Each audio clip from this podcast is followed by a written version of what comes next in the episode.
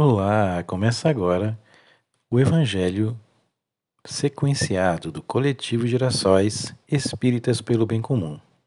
Hoje, 25 de fevereiro de 2022, onde todas as sextas-feiras damos sequência às vibrações dos enfermos do corpo e da alma. E é assim que pedimos e buscamos a sintonia positiva do amor, da cooperação, da compreensão e da tolerância.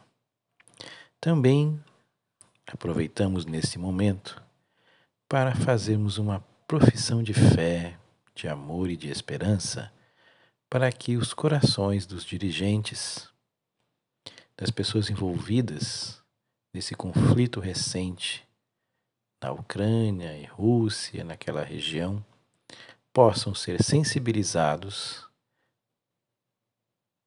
em seus corações, em suas mentes, em suas almas, podendo inibir a possibilidade da perda de vidas, vidas inocentes envolvidas pela ganância, pelo poder, pelo egoísmo e pela intolerância.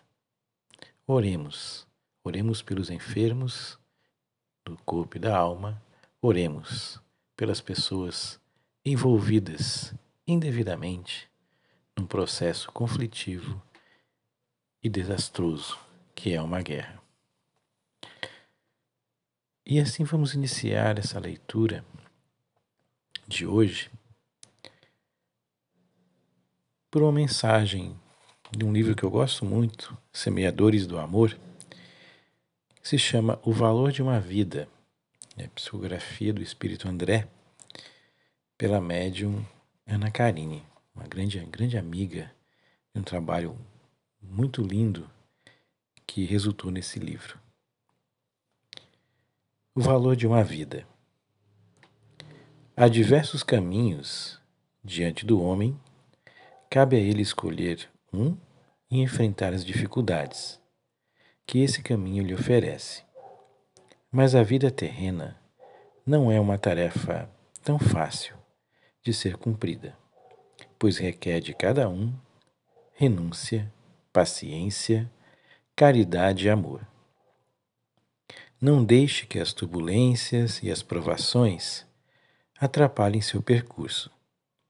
Evite as portas do desânimo, da intolerância, da falta de fé.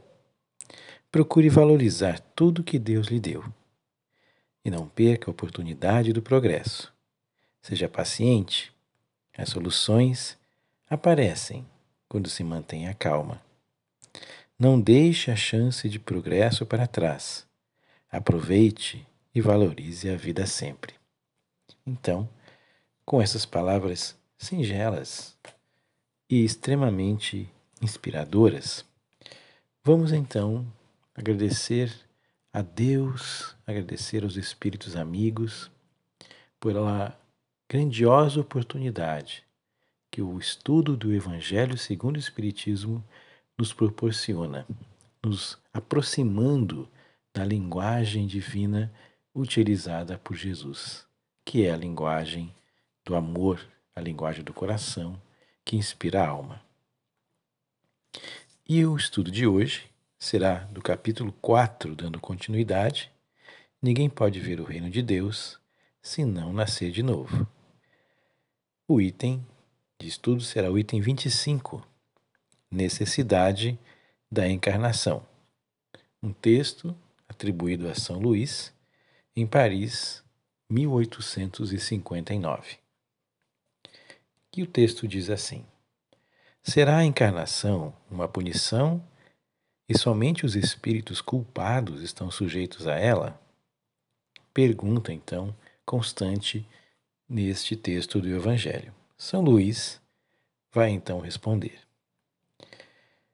A passagem dos espíritos pela vida corporal é necessária para que possam cumprir, por meio de ações materiais, os planos cuja execução Deus lhe confiou. Então, aquela, aquele projeto, né, aquela aquelas ideias que eu vou fazer isso, vou cumprir aquilo, tal. Isto é necessário para eles mesmos, os espíritos, pois a atividade que estão obrigados a desempenhar ajuda o desenvolvimento da sua inteligência. Então, o trabalho, ao contrário do que alguns pensam, o trabalho vai fazer com que a gente esteja motivado, desafiado, estimula a nossa inteligência, é um desafio à nossa mente. Sempre foi assim desde os primórdios, desde os mundos iniciais, né? Onde nós temos lá as pinturas rupestres, a descoberta do fogo, tudo isso foi motivando então a sociedade a cumprir esse processo. Deus, sendo soberanamente justo, considera igualmente todos os seus filhos. Então aqui está já a resposta à pergunta. Se ele considera todos, provavelmente sejam todos mesmo, ou seja, ninguém ficará fora do processo da evolução através da encarnação. É por isso que ele dá a todos um mesmo ponto de partida, a mesma capacidade, as mesmas obrigações a cumprir e a mesma liberdade de ação. Ou seja, qualquer privilégio seria uma preferência e qualquer preferência uma injustiça. Então, fica claro aqui que todos os espíritos, o espiritão e o espiritinho, estão sujeitos à encarnação. Jesus também esteve sujeito à encarnação, como todos nós. A diferença é que é um espírito mais antigo e que atravessou, talvez mais rápido do que a gente, as fases evolutivas, adotando então a prática do amor a prática divina na sua vida. Qualquer privilégio seria uma preferência mas a encarnação é para todos os espíritos apenas um estado transitório. É uma tarefa que Deus lhes impôs no início de suas vidas, como primeira prova do uso que farão do seu livre-arbítrio. O que é livre-arbítrio? É você fazer à sua maneira as coisas. Aqueles que cumprem essa tarefa com zelo, com cuidado, vencem mais rapidamente e de maneira menos aflitiva ou seja, com menos sofrimento, menos angústia, esses primeiros degraus da iniciação e colhem mais cedo os frutos de seu trabalho, como Jesus. Aqueles que, ao contrário, fazem mau uso da liberdade que Deus lhes concede, retardam, atrasam seu adiantamento. E é assim que, pela sua teimosia, podem prolongar indefinidamente a necessidade de reencarnar. E é quando então ela se torna, na nossa visão, um castigo, porque a gente fica renitente, persistente no erro e não consegue, portanto, se desvencilhar desse estado de coisas que a gente convive: guerras, conflitos, vingança, ódio, violência, inveja.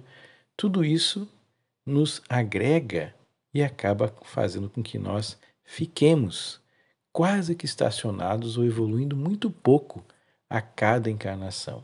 Então, esse despertar necessário é o que vai nos motivar, aquela centelha divina que está dentro de nós, na nossa alma, no nosso coração, que precisa despertar e florescer, para que possamos então alcançar a nossa redenção, ou seja, a nossa evolução em que é, as encarnações específicas nos mundos já não seriam mais necessárias pelo grau de adiantamento.